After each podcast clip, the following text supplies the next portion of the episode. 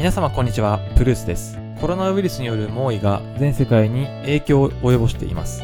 そんな中、西アジア中東に位置するレバノン共和国においてもコロナによる影響が多大に起きています。レバノンは都市の封鎖が行われていましたが、先日封鎖が緩和される方針になりました。それに伴い経済活動が一部再開される見込みとなっていますが、それと同時にレバノンにおいて昨年から続いていた政府に対する抗議デモが再び起こり出しています。今、レバノンで何が起きているのでしょうかこちら参照は Foreign Policy の Why Lebanon's Protesters Are Back です。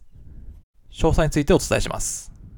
Foreign Policy によると、As Lebanon begins to ease its coronavirus lockdown, the country's anti-government protesters are returning to the street というふうに書いています。レバノンではコロナウイルスの都市の封鎖を緩和し始める方針に切り替えたと同時に、反政府抗議者が道に出てデモを再開してきていますと。昨年の秋のデモもあったんですが、こちらは音楽とダンスによる訴えが特徴でしたが、今年以降、2020年入ってからは、コロナウイルスによる経済的大災害に見舞われ、抗議活動はより暴力的になったと伝えています。レバノンのコロナウイルスによる感染状況について、2020年の2月21日に初のコロナ感染者が判明しまして、それ以来、4月28日時点での感染者は累計717人になっています。そのうち死者は24人。比較的感染拡大は落ち着いた動きを見せているそうです。レバノン政府は経済活動再開を想定し、先月の4月27日から6月8日にかけて段階的に企業などの活動を再開する方針を決定しています。で、まあコロナウイルスの大災害もある中で、もともと2019年、またそれ以前から政府に対する抗議デモが頻繁に起こっていましたが、今レバノンで何が起きているのかと申しますと、2020年4月28日にレバノン各地でレバノンポンドの対アメリカドル相場が急落しておりまして、こちら消費者物価は昨年10月以降50%も上昇しています。今かなりインフレーションが発生しているという状況ですね。国民の生活においてもかなり大きな影響を及ぼしているとされていますが、こちらのインフレによって生活不安に陥った住民らの抗議活動が発生しています。一部が金融機関の襲撃、治安部隊との衝突に発展しており、国中の抗議者たちは町の銀行に発砲し、高速道路を封鎖し、兵士と衝突しているようです。軍がデモの群衆を分散させるために、実弾、ゴム弾、催眠ガスなどを使用し、数十人が負傷、少なくとも1人が死亡したと報告されており、54人の兵士も負傷している模様です。レバノンでは2019年10月に増税措置も取られておりまして、今のコロナウイルスと合わさって大規模なデモへと発展しています。こちらのデモがベイルート、レバノンの首都なんですが、ベイルートなどの各地で発生。抗議内容は次第に増税反対から現在の政治体制の抗議と、汚職の根絶等の要求する内容に変化しています。デモ参加者たちはテクノクラート内閣の樹立を要求しています。テクノクラート内閣、およびテクノクラートというのは技術官僚のことでして、科学技術や経済運営、社会政策などの高度な政策立案に参画し、その実施に関与する官僚、管理者のことです。まあ極端な話で言えば、今の東京の副知事にあたるヤフーの元 CEO 宮坂さんのような方ですね、IT の知識を持った人たちが政府の中枢に入って政治を動かしていく。台湾でも確かその技術官僚に近い方が今参画されていると思いますが、日本でも早くその現象が起きてほしいななんていうふうに個人的には思っているところです。こうしたテクノクラート内閣の樹立の要求を受け、同年10月29日、ハリーリ元首相が辞任を表明。その後、アウン大統領によって組閣が指示され、2020年1月22日に新しい内閣、ディアブ内閣が成立しています。しかし、オブザーバーの意見では、長年にわたる経済の不始末を監督した官僚エリートとの関係が今も続いていると。そして今回のコロナウイルスでさらに状況は悪化していると指摘。レバノンでは1990年の内戦終結以来、最大の経済危機に直面しているというふうに分析しています。ヨーロッパの SBS ニュースによると、抗議者が通りに戻って抗議を続けている背景には、レバノンに住む女性の方々を中心に、基本的な衛生製品の購入に苦労しているということがあるようです。政府からの緊急の経済的支援を獲得するために抗議者は男性だけでなく女性も積極的にデモに参加して、それによって様々な問題が引き起こされています。ということで、1990年の内戦以来最大の危機を迎えているという風なレバノンなんですが、今のこのレバノンのちょっと基本データをもう一度おさらいしてみたいと思います。レバノンは西アジア中東に位置する共和国です。国土面積は1452平方キロメートル、岐阜県程度と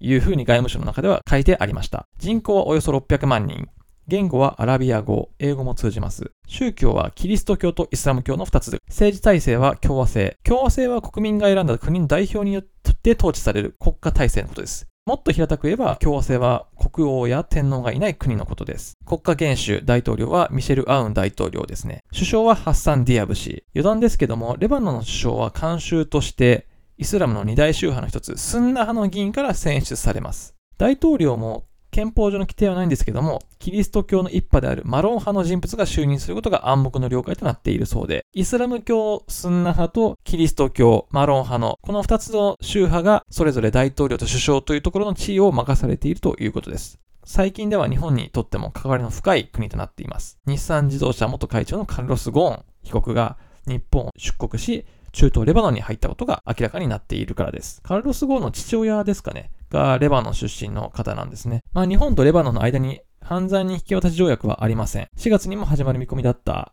元会長の刑事裁判は事実上困難になったことが目新しいですね。なんですけども、今現在はもう国民一人一人の生活不安がかなり大きく肥大していきまして、政治内においてもですね、中東のレバノンの財政危機に追い込んだ政治家に対して責任の所在をめぐって言い争いをしているようで、歴史的に続いている宗派勢力の反目をさらに書き立てる結果になっていると。政治の中でも誰が責任が負うべきなのか、責任の所在を追求するために、それぞれが言い争い、国民も政治に対して不安を抱き、早くどうにかしろということで抗議を続けています。というところが、レバノンの基本データになっています。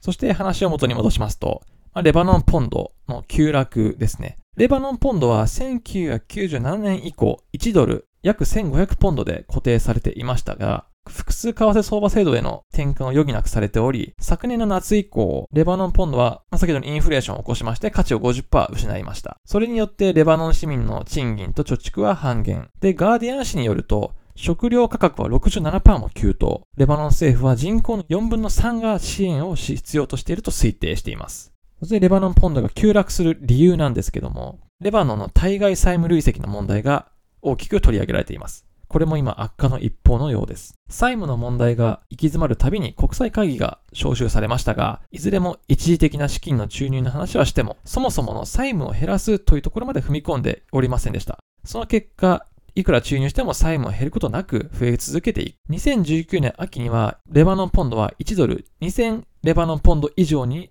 暴落する結果になっています。そして借金を補ってきた経済成長においても2011年からシリア内戦や近年の原油安による湾岸経済の低迷などで失速しております。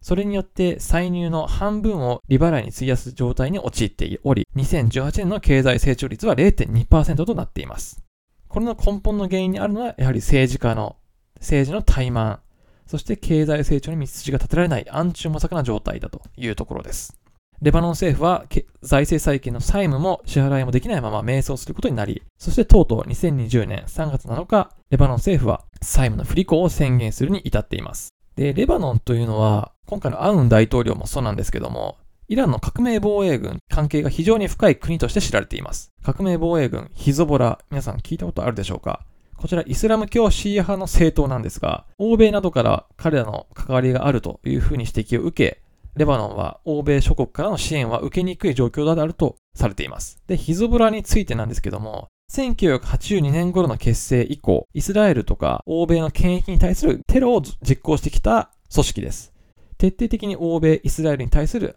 攻撃的な行動を取り続けています。最近はレバノンの国民議会での議席獲得を通じた合法的な活動を拡大している模様です。まあ、ですので、レバノン非常に今、欧米諸国から支援を受けにくい状況なんですね。ですが、これでもレバノンをどうにかしていかなければいけないので、ロイター通信の話では、政府は4月30日には経済救済計画、これは国際通貨基金 IMF の関与につながることが見込まれています。ということで、今回レバノンについての状況、そしてこれからのレバノンどうなっていくのか、日本との関わりについても今後どういう風になっていくのか。以上、プルースでした。